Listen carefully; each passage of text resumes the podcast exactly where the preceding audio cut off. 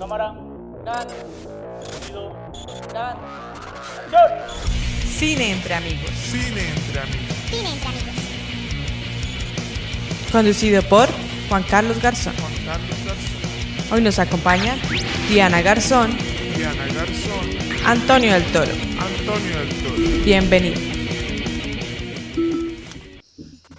Buenos días, tardes, noches. Otro día más aquí en Cine Entre Amigos. ¿Qué más? ¿Cómo van? Está bien, muy, Muy bien. bien, muy bien. ¿Qué tal? Para hoy tenemos una película de aquí de Estados Unidos. Se llama Blade Runner 2048. 49. 2049. maldita. 2049. Blade Runner 2049. Tras la rebelión de los replicantes creados por bioingeniería para ser utilizados como mano de obra esclava y la provisión de Tyrell Corporation, el empresario Wallace adquirió lo que quedaba de Tyrell Corporation y creó una nueva línea de replicantes mucho más obedientes. Ahora, los viejos modelos Nexus 8 que continúan con vida están siendo retirados. Los que los persiguen aún reciben el nombre de Blade Runner. Blade Runner 2049. Es que, hermano, qué difícil porque es que uno no sabe ya en qué año está, hermano. Entonces, cuando uno ve la película, uno dice, pero estoy, esta es la realidad, pero porque la primera, que fue en el 82, en realidad era el futuro del 2019. Ujú. Y eh, todavía yo no veo nada de eso, ¿sí? ¿Dónde están mis carros voladores, güey? Y esta es en el año 2048. Entonces vamos a 49. hablar de la última, pero van a haber muchas referencias de, de la, de la 1. ¿Por qué? Porque esta película como tal es como la continuación, ¿sí? No es un remake, no, es la continuación de la, de la, de la 1. ¿Qué tal les parece esta película? Yo, la verdad, no tengo opinión. Porque- Porque no he visto la primera. ah, ok. No, pero la- y al- empecé a ver la, esta, la, la última, la Blade Runner 2020, ¿qué? 49. 2049. Y la sentí muy pesada.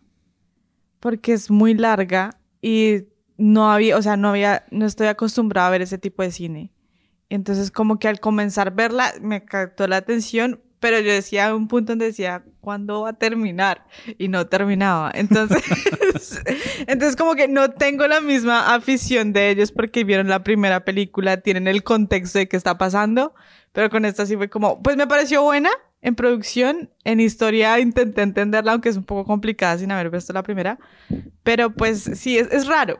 Es que es, es cine de arte con presupuesto. Oh, Perdón. no. Eso es lo que Perdón por consumir basura.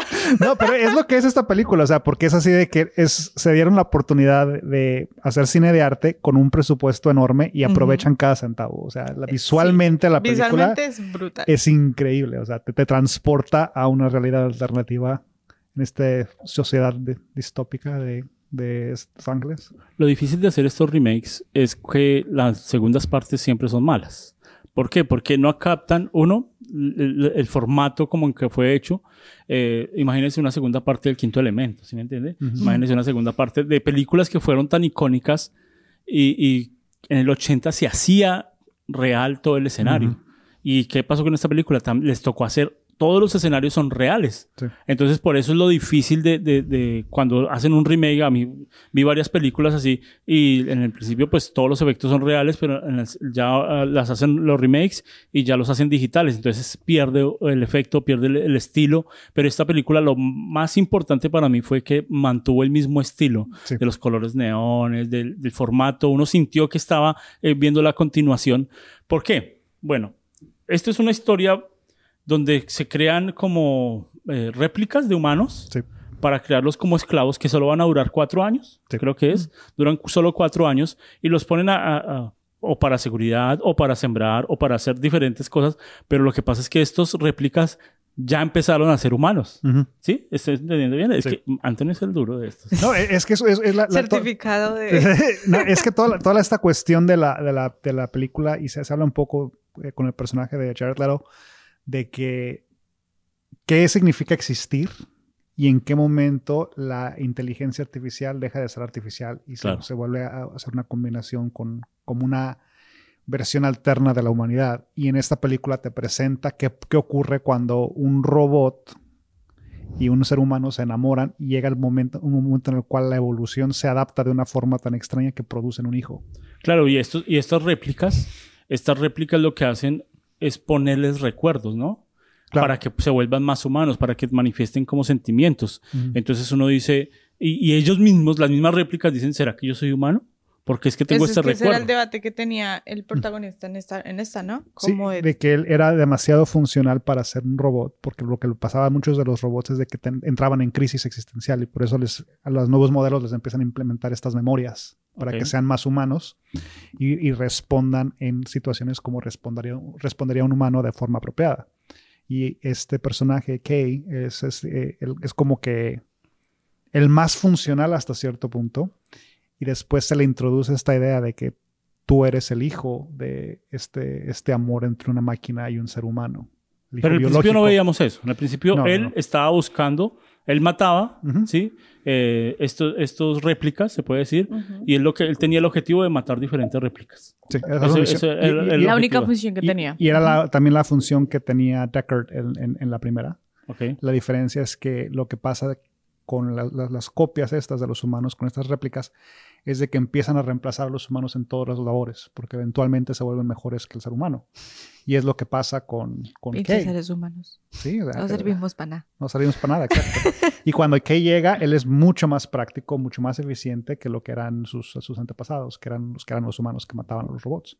Lo que estamos diciendo no son spoilers porque si usted, usted lo ve en el tráiler, usted lo ve en los sinopsis, usted lo ve en el mismo flyer. Ujú. en, en- en la 1, eh, este, este que también era una réplica matando otra réplica, sí, ese Blade Runner era una réplica. No, Deckard es, es humano. Ah, ok. El Harrison Ford es humano. Él, él es humano. De hecho, era la- pa- parte de la razón por la cual tiene ese trabajo en la primera película es de que es una tarea re- reservada únicamente para los humanos porque tenían el miedo de que hubiese una corrupción entre los robots y de que los, los soltaran o los dejaran ahí. o alguna Y en la cosa así. 1, él se termina enamorando de una réplica, Correcto. ¿cierto? Y Que ahí, era- y que era como el último historia, modelo ¿sí? de- ahí de termina la- la historia. Lo, lo interesante de aquí, cuando agarran otra de la película, es que le sale el hijo de esa de, de Esa ellos relación. dos. Y, Y, o sea, el hijo es... ¿Qué? No, es, es- que, es es mira, la- la- e- e- ese es el- el- el- el- lo que me encanta de esta película, de que tenemos un héroe innecesario. Porque toda la película, tú estás bajo la impresión de que Kay es, es- es el, el elegido, es el, especial, es el Neo, es el que va a salvar el mundo, es el, el- el- el Mesías que va a unificar a las especies y va a salvar a todos. Y él cree en eso y él está dispuesto a hacer todos los sacrificios que se requieren del héroe para lograrlo. Pues fíjense que siempre no. sí, claro, porque él se da cuenta querida. que el hijo no hubo solo un hijo, sino también una hija. No, es que había dos, era un hijo y una hija y hicieron una tranza ahí, eh, este Deckard, porque tenía acceso a los documentos y lo hizo creer a, a- toda la gente de que, que la hija había muerto y que había un hijo. El hijo nunca existió, solo era la hija, pero para proteger a la hija la pusieron justo debajo del personaje de Jared Leto. O sea, él trabaja pa- ella trabaja para la compañía de él porque nunca se le ocurrió ponerse a buscar dentro de sus propios empleados. La chica que está en la celda detrás del vidrio, esa, es la hija. es la ella hija. es la elegida. Sí. Ella es el- el- el- esta nueva especie de humano que es parte robótica y parte humana. Y Uh. entonces Kay no es nadie. Las- la- este, este es un cine, ¿cómo se llama este, este tipo de cine? De ciencia ficción. Ciencia Es ficción. ciencia ficción. La ciencia ficción es- nace mucho de las novelas, ¿no? Sí. Hay veces cuando uno, De la Rosa de eh, Guadalupe. cuando uno dice, "Ah, voy a leer una novela de ciencia ficción, pues en Latinoamérica creemos que es algo, ay, algo romántico, pero la ciencia ficción tiene mucho romanticismo, romanticismo ¿no? Pero entonces lo que hacen es meterlo en un mundo, ese romanticismo Totalmente distinto. totalmente diferente, o afuera de la Tierra, o futurista, ¿sí? O sea, por eso lo llaman ciencia ficción.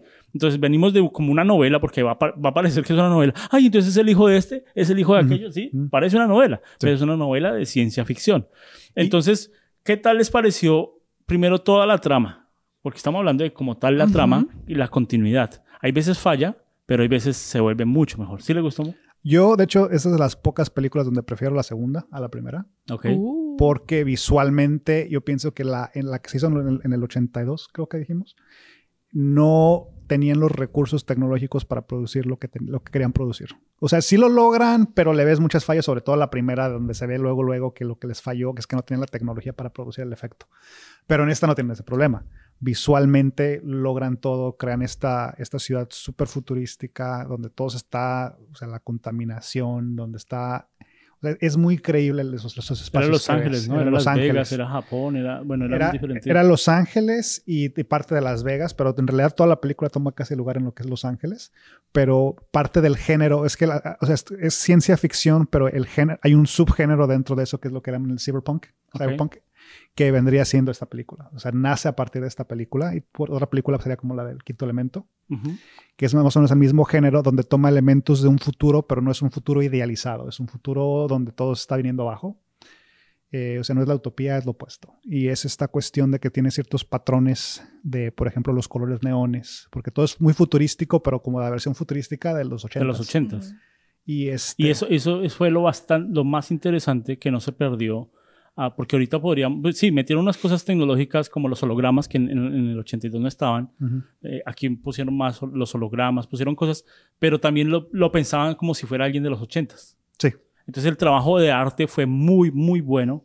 Y, y cuando uno dice, voy a ver una película de ciencia ficción, ¿qué pasa? De pronto le pasó eso a Diana, que uno dice, voy a ver una película de acción. Porque sí. tiene muchas, las, las de ciencia ficción uno dice, va a ver bala. Y en esta no, en esta es una película lenta, es una película que hay que ver despacio, que se, se tomaron tiempo de ver escena por escena y demostrar los espacios, porque como los espacios fueron hechos, pues no van a joder un espacio de tres meses haciéndolo para grabarlo en 20 segundos, ¿sí Claro, no, y, y es que la trama en sí es muy contemplativa. O sea, Ok. toda la película tiene esa, esa característica de que tienes a este personaje que repentinamente descubre la posibilidad de que tal vez es humano, trata de volver a, re- a re- a recrearse y, y convertirse en el héroe que la situación amerita. Y es todo este viaje. Pero él, él no es humano, es, un- es una réplica cualquiera. Y entra en crisis existencial. O Pero sea, una, tiene- una, una réplica entra en crisis, ¿no? Claro, o sea, pero el hecho de que entra en crisis Claro. lo vuelve más humano. Claro, y él tiene recuerdos muy fuertes y uno de espectador dice, este es humano. Claro. Porque él empieza a recordar ni, la niñez, empieza a recordar cosas que uno dice, no, este sí debe ser el hijo de él. Claro, y, y- y la cuestión Pero es todo que eso está implantado. todo es implantado detrás de la mujer que está detrás del vidrio. Porque las Mi vida memorias. es real.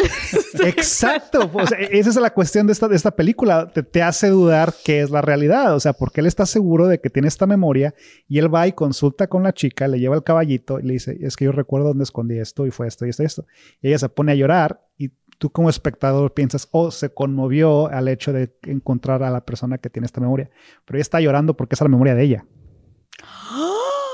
Claro. Ella sabe que la van a descubrir. Por eso se pone a llorar. Ahí ya vimos que Diana no lo entendió. Ahí sabemos, ¿sabes?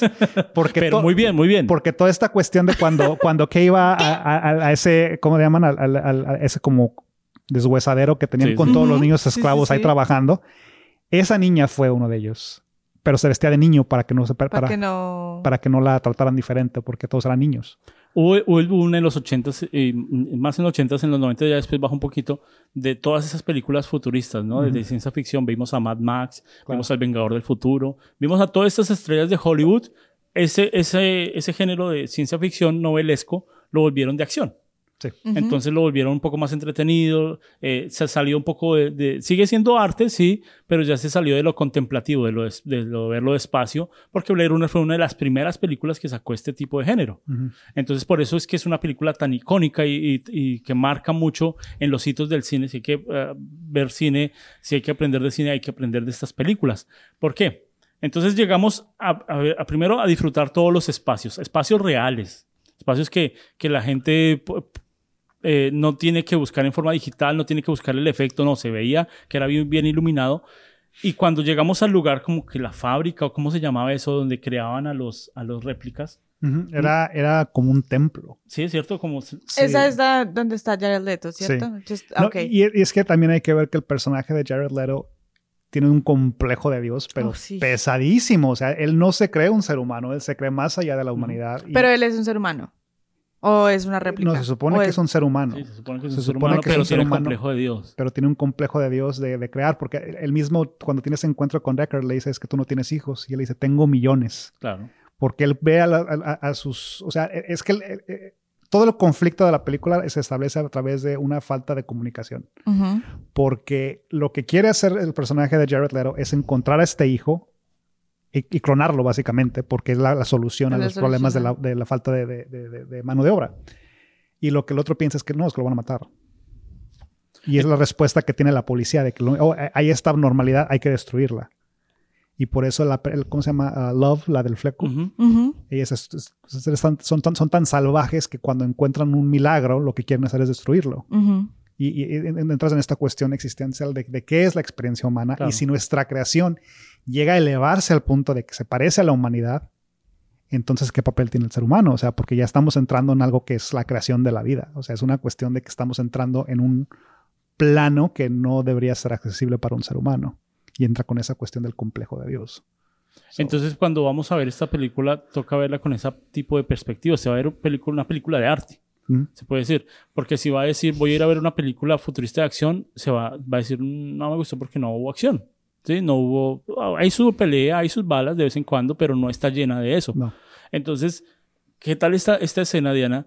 Cuando Jared Leto, ¿sí? ¿O ¿Cómo se llama ese personaje? Jared Leto, no me acuerdo el nombre, Wallace se llama, creo que Creo es que sí. Wallace por la compañía, pero creo que es así como que por la compañía tiene ese nombre, ¿no? En Por la- realidad. no por él. Cuando No por sale la, la, la, la, la réplica, ¿sí? Desde Como la. Como un nacimiento. ¿Sí le gustó esa escena? Sí, me pareció muy brutal, pero no entendí por qué la, la cortó al final. Porque- O sea, toda la escena eh, estaba Ah. muy artística. Porque, y nomás eh, la, la vieja que hace el nacimiento, eh, la forma en cómo hace el cuerpo, cuerpo, cómo lo adapta, sí, sí. es- o sea, es- se ve como un bebé recién nacido. Pero no entendí en qué, como en qué momento él le hace... Porque toca su vientre, si se da cuenta toca el vientre. Ajá. Es que era- está, no ilustrando un punto de que tiene este vientre que no funciona porque no puede Lo producir, único que no pueden hacer. es no pueden reproducirse y tiene que ver con su complejo de Dios, de que él le creó su vida, su existencia Ajá. y por ser incompleto, por ser no funcional, tiene la O libertad sea, de es destruirlo. no funcional porque tiene vientre. es no funcional porque tiene un vientre que no funciona. Él No puede producir bebés esa réplica. Oh, ya entendí. Así que él está tomando el papel de Dios de decir, te doy la vida y te la quito. Y qué, y qué actuación, ¿no? justifica, y justifica en base a, o sea, porque está reducido, estamos, y, y ese es un subtema de la película, ¿no? De que, que todas las, no hay ninguna mujer en esta película, No. todas son robots. So, es, No, sí hay. ¿cuál? La que, la que es como la prostituta. Que Ah, es bueno, real, sí, ella sí es real. Y que se fusiona con. con- pero, pero es, que, es- Pero un no tiene el poder de Es la ser única mujer real. en una sociedad. Bueno, hay varias reales ahí, pero eh, estamos hablando de, de como tal la historia. sí. Pero, o sea, e- es que es un subtexto de la película de que tiene esta cuestión de que aquí la mujer se presenta como, como en, en tres formas. Un objeto de placer, que es el papel de Joy. Eh, reproducción, que es lo que están tratando de recrear, porque no hay suficiente gente para reproducir en realidad. Y luego tienes esta, esta cuestión de, de que, que es un, un objeto. Pero entonces no pueden haber réplicas de gorditas. No hay réplicas. La Jared réplica Leto tiene que ser perfecta, ¿no? La réplica Claro. tiene que ser- Exigente. Eh, es que Jared Leto quería crear esta eh, versión ideal. ideal del ser de humano. mujer, sí. Pero es que al volverlo ideal y serlo perfecto, pues deja de ser un ser humano. Pregunta, ¿y los chips que él se ponía?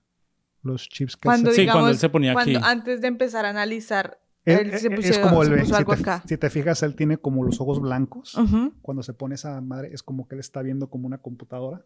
O sea que a través de esos pudo saber que eh, tenía un vientre que no funcionaba. Es, es como, es como No, la no, forma de hacer sabe, análisis. No, es que él Ah, sabe que su producto Sí, no sí. puede no funcionar así. Porque él en realidad crea el producto, está gastando mil- mi- mucho dinero creando ese producto, pero sabe que no gastaría tanto dinero los si ellos mismos se pueden reproducir. Ah, ok. Entonces, eso, ayu- eso le ayudaría también a él a no gastar tanto dinero porque sabe. Es que es una, decisión, conejo, ¿sí? es una decisión económica y es una cuestión de la falta, lo que te digo, la falta de comunicación. Porque, por un lado, el lado de donde está Deckard, él quiere proteger a su hija, Sí. porque es su hija, y él dice, la van a matar, la van a tener en un laboratorio, la van a tener... Y, pero igual la hija está encerrada en un laboratorio. Sí, sí. Y el, el otro lo que quiere es copiarla. Así que es toda esta dinámica, pero volvemos a lo mismo de que en esa situación la mujer no tiene autonomía. Porque aquí están dos hombres, el padre verdadero, que quiere salvarla, cueste lo que cueste, y este otro que es como técnicamente el, el padre en cuestión de la tecnología, que tampoco le quiere permitir autonomía. Y, y, o sea, en esta película ninguna de las mujeres tiene autonomía. Ninguna. ¿Y qué tal ese, ese, esa nueva, bueno, esa mujer que llega, que es como la asistente, ¿no? Ahorita de pronto nosotros ya estamos como familiarizados con ese tipo de asistente, ¿no? Ok, Google, Sí. ok, Siri, ok, sí. Este era un asistente real, que no sé- estamos muy lejos, ¿no? De ese tipo de asistente. Son hologramas, sí. ¿Qué iba a decir? Que yo sentía que ese asistente odiaba al man. ¿No? No. O sea, como que la primera impresión de al verla era como que ella quería tener como esa autonomía o algo así y Mm. como que no podía o como que se sentía No, es que limitada. no está programada para tener esa autonomía. No, yo antes, Pero, antes o demostraba sea, que estaba como por enamorada. presencia, yo sí sentía que no, como que estaba totalmente lo contrario, como que estaba solo con el man solo porque tenía el poder de mandarla. Yo creo que era más porque la programaron así. Claro. Su, Entonces, razón de existencia es esa. Y, bueno, al final se encuentra con la con el holograma grande que se ha- hace todo lo que tú quieras, ¿sí? O sea, entonces eh, sabía que ese no era amor, o sea, y, y- pero él mismo también no era un humano, entonces... Claro. Y, y es que esa es la cuestión existencial, o sea, porque tenemos aquí esta situación de que ella le dice a él, o sea, porque eh, eh, en- al- más o menos como la mitad de la película le, le dice, llévame contigo, o sea, no quiero acompañarte, y él le dice, si te, si te pongo en este dispositivo móvil y se destruye, o sea, es co- como en la nube, ¿no? Ya lo perdí para siempre. Y va a decir, vas a dejar de existir, pero ella está dispuesta a tomar ese riesgo para estar con él. Para estar con él. Y volvemos a esa, esa cuestión de que si- es acaso ese amor entre ellos no menos válido que el de un ser humano de verdad. Y ella se sacrifica y él permite que ella sea sacrificada para que él logre cumplir su misión de héroe. O sea, es Oh, un ok, sacrificio que él toma y es un riesgo que ella toma por el amor que Por tienen. el amor que Y tiene. de hecho, cuando, cuando ve que la van a destruir, sus últimas palabras son te amo. Sí. Y la destruyen antes de terminar. Y a, y a él eso le duele. Y ahí Toño lloró. Sí, yo, estoy sufriendo con mis robots tristes. Y bueno, la cuestión ahí de cuando sale el holograma, ese, ese holograma rosado gigante, y él la vuelve. Esa escena se volvió icónica. No, e- Icónica. e- es súper icónica porque aquí estamos viendo esta cuestión de la mujer presentada como una deidad. Sí, sí, sí. Así que tienes aquí el extremo de, de- de la capacidad de crear de la mujer que te presentan y le dan una característica de divinidad. Pero al mismo tiempo la están reduciendo a un comercial de Coca-Cola. Ujú. Sí, hace Y él se da cuenta todo lo que yo viví con ella, todo esto- todos estos sentimientos que él tiene hacia, hacia Joy, eh, son falsos. Sí, claro. Y es cuando él decide regresar y, y cumplir con su tarea Pero, de héroe, pero a este- pesar este- de no este ser el personaje, elegido. El, el director lo usó muy bien porque nos hizo a nosotros, claro, este personaje no podía sentir, pero nos hizo a nosotros sentir. Claro. Ujú. Porque los, lo sacó, él lo metió en su capsulita, ¿no? En su, pues, no sé, portátil para Ujú. llevarla y le hizo que sintiera la lluvia, ¿se acuerdan? Ujú. Y esa escena también fue muy bonita cuando, cuando ella sentía la lluvia que en realidad no sentía, ¿no? Claro, porque nunca había estado afuera, no podía Sí. salir. Entonces, esa escena, e- este personaje que hace, el- que utiliza el director, nos hace a nosotros transmitir sensaciones que de pronto la misma personaje no podía sentir. Ujú. Que estaba en el límite, en el límite porque también la escena cuando tuvieron relaciones y que tenía que fusionarse con la que era real, Ujú. eh, fue muy, muy buena porque pues, no mostraron nada sexual, no hubo nada sexual en, en la toma, pero sí hacíamos, sí veíamos las dos, las dos mujeres. Que ¿no? tú era más como emocional. Entonces, ¿qué, qué trabajo tan impar. Yo me imagino haciendo esa escena, pues las dos mujeres se tenían que haber movido de la misma forma para poderlas grabar. Pero de repente se tiempo. movían diferente y les, cuando le veías un brazo Se extra o de que ella traía un saco y la otra no y se tenía que sacar el saco. Sí, sí, sí. Pero e- es interesante porque te muestra esa cuestión nuevamente de que quiere humanizar su relación y tener, tener relaciones con él. Y lo, lo único que tiene que decirle es eso, porque ella no tiene un cuerpo. Es solamente lo Sí, holograma. porque antes, cuando vimos lo de la lluvia, eh, que se cortó la escena fue justo cuando se iban a dar un beso. Sí. Él, y, y fue la misma escena donde él la intentó abrazar, donde Ah. no sentía nada, o sea, no la podía abrazar. Claro. Y el beso, y bueno, y ahí se cortó la escena. Entonces, este personaje fue muy bien pero- utilizado. Pero, pero, ¿cómo se cortó la escena? ¿Cómo fue? Está a punto de darle el beso, entra una llamada, Ah, sí. interrumpe Y, se- y ya queda así. y ella queda congelada porque como una app que se te congela, se congeló ella. y así que él se va y él la deja ahí con la lengua de fuera, ¿no? y él así se va. ¿Qué? O sea, porque es el re- tiene estos re- pequeños recordatorios constantes de que en realidad ella no es real. Sí, claro. Y eso le recuerda que él tampoco. Que él tampoco. La película está muy llena de muchas cosas que podríamos tomar escena por escena y analizarlas en vestuario, en escenografía, en iluminación, en todo. O sea, se veía muy bien. Quiero hablar un poquito de la iluminación, porque en cada escena lo que se, lo que se hace en esto es que toman como un solo color para desarrollar esa escena. Entonces, eh, habían escenas donde todo era anaranjado, todo era amarillo, y todo esa, esa gama, no, hay, hay escenas donde hay una gama de colores mucho, en esta no, en esta se centraban, todo va a ser gris, todo va a ser azul, del- todo va a ser neón, ¿sí? Y todo, ne- y to- y Entonces todo cuando era, neón. cuando era la ciudad, o sea, Era fuerte, todo, en todos los colores, tenían, eh, ¿cómo se jugaban al valor de la escena, ¿sí? Porque era neón, era fuerte, era hologramas, era todo, como cuando uno va al Times Square, cuando, cuando uno va a Era Las Vegas, ¿sí? combo de todo. y, cansa, pero cuando llega la- al, al lugar de la creación, donde estaba el templo, todo era paz. Todo era minimalista. Todos los botones, las cosas, eso, eso da un valor agregado muy, muy bueno, porque nada se podía salir. Imagínense en esa biblioteca, o no era biblioteca, como storage, Ujú. de- eh, y que una mora, un, un cajón morado, Un cajón. O, o el ca- y hasta el mismo calvo, ¿sí? Hasta el mismo calvo era bien Se- calvo, se- no, sin se- cejas. Se, perdía dentro de, de- Él era parte del edificio. Ajá. O sea, él era, encajaba perfectamente, o sea, con, con todo su, su vestimenta, o sea, todo, toda la película está diseñada así. Y Es lo que, una de las muchas cosas visuales que me encanta de esta Y película. cuando queremos ver a alguien ya diferente, entra esta mujer con el traje blanco, Mm. entra Jared Leto con negro, ¿sí? Cómo cortan El y contraste. cómo hacen que, que en medio de esta escenografía, que todos tienen que ser del mismo color, ellos son los más importantes. Ellos Claro. cambian y hacen el contraste para que nosotros como espectadores sintamos eso. Por eso tiene que ser una película de arte, por eso se tiene que ver como ese tipo de películas donde, donde tal vez no voy a, a hacer que la historia, sino voy a disfrutar es todo, toda la, la escenografía. Eh, ¿Qué personaje les gustó más? ¿Tienen algún personaje como tal? A mí, pues, la, la, la, la asistente. A mí también. Yo me quedo con Jared Leto. Es, Sí, o sea, fue muy bueno. a mí, fue él, muy bueno. como actor en general, me parece Sí. un gran actor. Y todo papel que hace, me encanta. Pero la estética que tiene Las, en este. no, ajá. Mm, Pero ¿por qué lo digo? Porque esta película no la, ve- no la venden como con Harrison Ford, ¿cierto? Mm, Y a Harrison Ford lo, lo vendieron en varios remakes, ujú. y, pero Harrison Ford pues es, es parte importante porque era de la 1, pero no era, eh, apareció solo como casi hasta el final. Sí. Entonces cuando vemos a Harrison Ford en Indiana Jones, en la última de Indiana Jones, ya uno no se emociona tanto. No, Claro. pues ya, ya está Sí, ruco, ya no Cuando aguantas. vemos a Harrison Ford en Han Solo, sí, con, en, en la Star Wars, pues uno dice, ya está. Denle sí. el bastón, ¿no? En esta pasó muy parecido, yo no me emocioné cuando salió, o sea, no... Es que tal vez como las líneas de los personajes son como casi iguales. O sea, Mm. digamos, en Indiana Jones tiene cierto parámetro que es igual. En Star Trek es otro parámetro que es igual. O sea, como que casi los personajes que él hace se mantienen con cierta... um, Sí, es que es, está encasillado Ajá, en este papel de, de tú, tú vas a ser el vas a ser el traficante, vas a ser el policía malo, pero que es bueno, pero es malo, sus métodos son malos y tiene mucho esa cuestión en esta película también. Entonces el- ese es el, se le encasilló a él en ese tipo Y no de vemos que aparezcan muchos animales, solo pues eh, los gusanos en el principio, pero aquí aparece un perro cuando sale Harrison Ford, ¿no? Sí, pero, pero te generan la duda. ¿Y ese perro es, real? real? No sé, pregúntale. o sea, él tampoco sabe si su perro Ya es real. No se sabe si es real o Sí, sí, sí, entonces Claro. aparece pocos animales en la historia, pero aparece este perro y, y empieza también a, a- a- aparecen en un lugar que me pareció muy, muy interesante, no sé cómo... Eran, o sea, eran Las Vegas. Como uno hace, cómo grabaron esta vaina, porque está Elvis, Ah. está todo... Sí, es un casino. Están en un casino en Las Vegas y él este, se supone que es una zona, no- nunca explican por qué, porque había mucha radiación, pero en realidad no.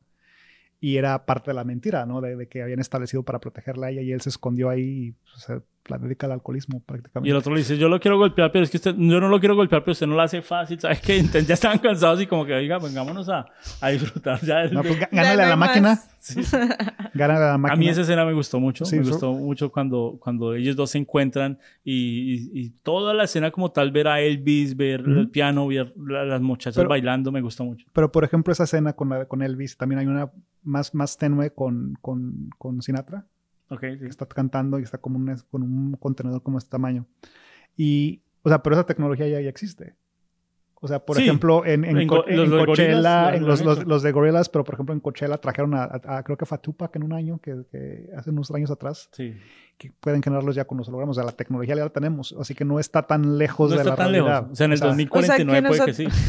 Pero ese carro ¿Creen volador... que en el 2049 sí llegamos a tener ese tipo de tecnología? O sea, es- no De va los tan hologramas, sí. así, Mm. pero como con esos principios o, y- o- o que se tornen con esa perspectiva como tecnología sucia o como que realmente no sea algo bueno para la sociedad. ¿Sí Sí. hago entender? Sí, es que ese tipo de tecnologías ¿Cuán- tienden a no ser buena. Y es una advertencia que vemos, por ejemplo, con la relación que tiene Kay con Joey, que no es bueno para él. Él está desentendido de la sociedad. Él- él- pero él existe, hace, comete atrocidades en contra de su propia gente para regresar a casa y estar con ella. Y es un- algo muy similar que ves en... Hay una película que se llama Her, también, que muestran a un ser humano que se enamora de un sistema, de un sistema operativo. Y se muestra la- lo, lo- lo malo que es para la salud del, del ser humano de reemplazar a sus relaciones con la tecnología.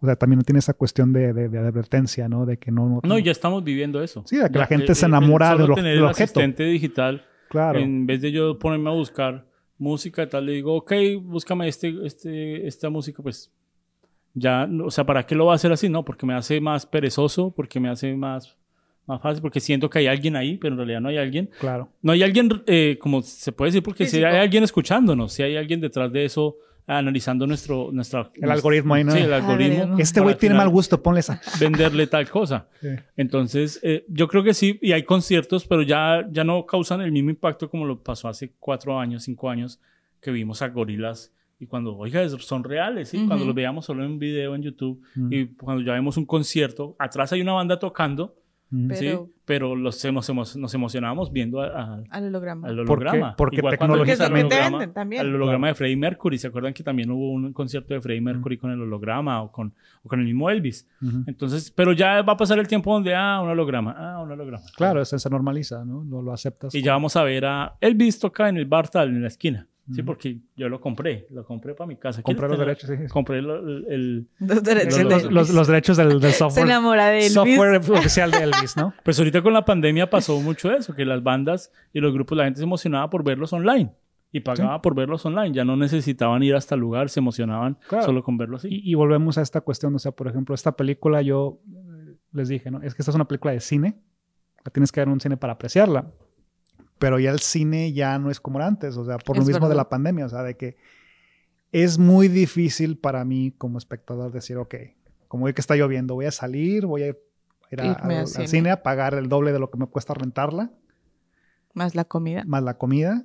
Y voy a ir a verla. Cuando puedo ordenarla y verla en mi casa el día que, el día que estrena. Pero no es igual. No, yo sé que no es igual, Y más este tipo de películas. Hay películas que sí uno las puede ver en, en la casa. Y pues esta, esta, porque estamos hablando de esta, porque ahora está en Netflix. Ujú. Entonces es, está otra vez como en onda, ¿no? Se está hablando mucho de esta Sí. película porque pues las- los que no fuimos a cine a verla, pues la estamos, la estamos viendo por plataformas digitales. No es la misma experiencia. No, no es la misma, pero asumir, o sea, sobre todo en una película como esta, pero a, a lo que voy es de que estamos entrando en una etapa en la cual no es la misma, pero es lo suficientemente buena para eso y a veces la comodidad de hacerlo desde casa gana, o sea, la flojera siempre gana. Y es lo que estamos viendo esa transición, ¿no? En- Pero no genera el mismo impacto. No, o sea, no. digamos, ustedes sienten ese impacto porque se vieron la primera y saben cómo va el ritmo de la película. Sí. Pero digamos, yo no me había visto la primera y ver este can- o sea, esta película tan densa en mi casa, Sí. donde yo solo quiero descansar, es Y como... donde tienes distracciones también. Eh, exacto, como que estoy viendo la película que dura tres horas, pero me llega un mensaje y me desconecto diez minutos de la película. Y es como que no siento esa misma conexión de cómo Ujú. Hubiera sido chévere verla Pero visto pasa, en cine. pasan en las generaciones de, bueno, y no solo en la- las nuevas, también a, a- a nosotros, que si nos vemos unos episodios de, o sea, una serie de 10 episodios, de 20 episodios en todo un día, que es como si viera una, una película de 8 horas, pero si la película dura 3 horas, les- nos parece larga. ¿Por qué? Porque nos dan ritmos diferentes. Ujú. En los- eh, tratan de que en las- los capítulos nos cierren y nos dejen agarrados para seguir el otro. Estas películas no, estas películas van contando de a poquito en poquito, nos van llenando, pero no nos dejan como que "Ay, necesito verla, ¿no? Hay veces cansa, sí, hay veces son. Es que son por eso es el éxito cansan. de las series, porque cuando empiezas a hacer un show, tú dices, ok, necesitamos el espectador que esté constante con nosotros, pero ponerle una película de ocho horas no va a funcionar. Dámelo en episodios. En episodios, pero en el episodio a ti te corto y te vuelvo a... O sea, te atrapo y te, no te atrapo, te atrapo y no te atrapo. Sí. Cambio en la película, hacer eso no es viable porque no va a vender. ¿Y recomienda esa película, Diana? Yo, pues sí. la voy a volver a ver, ya que me explicaron cómo, cómo va toda la película. Y siento que sí. Ya, que la explicó alguien que la ha visto 10 veces. Sí. O sea, siento que en producción, en historia y como este enfoque de arte que tiene es muy bueno. Y sí, la súper recomiendo. Eh, ¿qué, no, ¿Qué es lo que no debería, o sea, es para todo el mundo esta película? No. Ah, No, mucha gente No la es va a aburrir. para todo el mundo. Porque depende el interés que tenga de que le guste ver Sí. a la persona. O sea, yo no veo a mi mamá viendo este tipo de películas. O bien. No, pero es en serio, No, o no, sea. yo, estoy, yo estoy completamente de acuerdo. O sea, porque esta película, o sea, te, te tiene- te tienen que gustar tres cosas. Primero que nada, una película que sea contemplativa, una cuestión existencial. Tienes que tener crisis, esa es. O sea, si tienes- porque si, tú- si tú nunca te has preguntado, güey, ¿existo? No va a tener sentido que veas Así como tipo que de película. no, no, no la, no la vas a agarrar. O sea, pero si en algún momento te has despertado, así, güey, estoy dormido, estoy despierto. Y no sí, sabes. como que te justifica el pensar eso. Ajá. o Entonces, sea, usted sí recomienda esa película. yo sí la recomiendo. Para me que entren en crisis. Para que entren en crisis. si yo sufrí con los, bo- los robots deprimidos, ustedes también.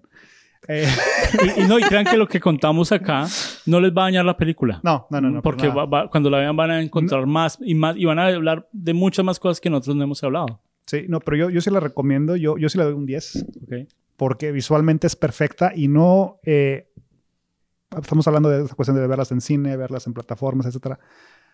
Pero el sonido de esta película, yo, yo la estaba viendo con, con- con audífonos este, que cancelan sonido y o sea, es perfecto el sonido de esta película.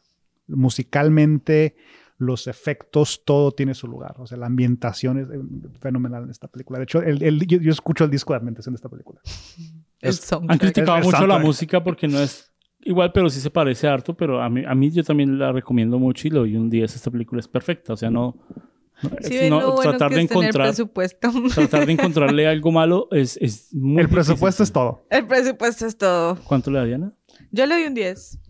¿Por qué? Un 10 porque aunque no la haya entendido, siento que en producción y como, o sea, volvemos al presupuesto, realmente lo invirtieron muy bien y sí cumple con esta idea de ciencia ficción, de ciudad de ciencia ficción y de lo oscuro que puede llegar a ser la vida Ujú. si realmente la tecnología llegara a avanzar a ese, a ese nivel. Y tiene una cuestión también política, ¿no? Que te está hablando del el consumo, te está hablando del capitalismo, Sí. te está hablando de cómo llegamos, estamos entrando a una etapa en la cual se te venden experiencias. ya Ajá, no es un exacto. producto lo que se te vende. Se te, se te vende la ilusión de que tienes a alguien en tu casa que te quiere. Así como que, güey. ¿Y, y Antonio, usted cree que es necesario ver la primera? Eh, la verdad, no. El único hecho que tienes que ten- entender de la primera es que el personaje de Harrison Ford es el, el- el quien se enamora de, del robot. Yo, yo- yo sí estoy en contra, yo sí creo que debe ser ver la primera, porque Para entendería entender el mundo. el, El de del mundo, sí, porque te plantean el mundo en la primera. Porque en la, en la dos, en la dos de la botan el mundo ya está ahí. ya, está no- ahí. ya no- Ah, Lo aceptas y ya. en el primero sí uno entiende el mundo, porque estoy acá. O sea, ahí no salen de, de la tierra, están ahí en la tierra, pero entiende uno en qué mundo se está moviendo. Ujú. Y sabes que ahora que mencionas ese detalle, no sé si se fijaron, pero hay un comentario constante que ocurre en, en la película que hablan de, oh, they're going off-world. Ujú. Y es esta cuestión de que se supone que están estableciendo colonias en otros, pa- en otros Ujú. planetas, etcétera. Pero hay un momento en el cual Jared Leto les dice, cuando mata al, a- oh, she just went off-world. Así que existe esta narrativa falsa en el, en espacio político de este mundo, donde la gente va a salir del planeta para ir a un lugar mejor que no ha sido destruido. Y eso significa que la gente está muriendo. Ok. O sea, el, el- el decir, oh, se fueron a un lugar mejor, e- es la versión atea de se fueron al más allá, se fueron al cielo. Sí, sí. Pero en realidad nunca salen del planeta, pero la gente tiene esa esperanza de que, oh, espero yo Hay ser escogido en algún ajá. momento para irme a este otro planeta. Sí, claro. Así que no, güey, no existe el otro planeta. Está- Te van a matar. ¿Qué tal si? Te va a matar el Estado. Yo sí, yo sí creo que, que deberían sacar un- una tarde completa, decir, voy a ver la 1 y la 2, que ya que están en Netflix. Y, Las dos están. Y, puede disfrutarlas completas. Entonces, denle la oportunidad a verlas, a, a disfrutar ese mundo, a, a salirse como de, de- del espacio donde estamos y sentarse, apártese de todo y contemple una película de arte, Y porque es un cine de arte. Y, Eh, y pónganse tristes y deprimidos a cuanto a la existencia del ser humano. Eh, Cuando empiecen las réplicas, ahí, ¿sabes? Llórelo. Ahí. Esto fue Cine Entre Amigos. Muchas gracias a todos por vernos. Eh, recomiéndanos películas, envíenos sus comentarios. Todos leemos y todos los respondemos. Muchas gracias. Chao.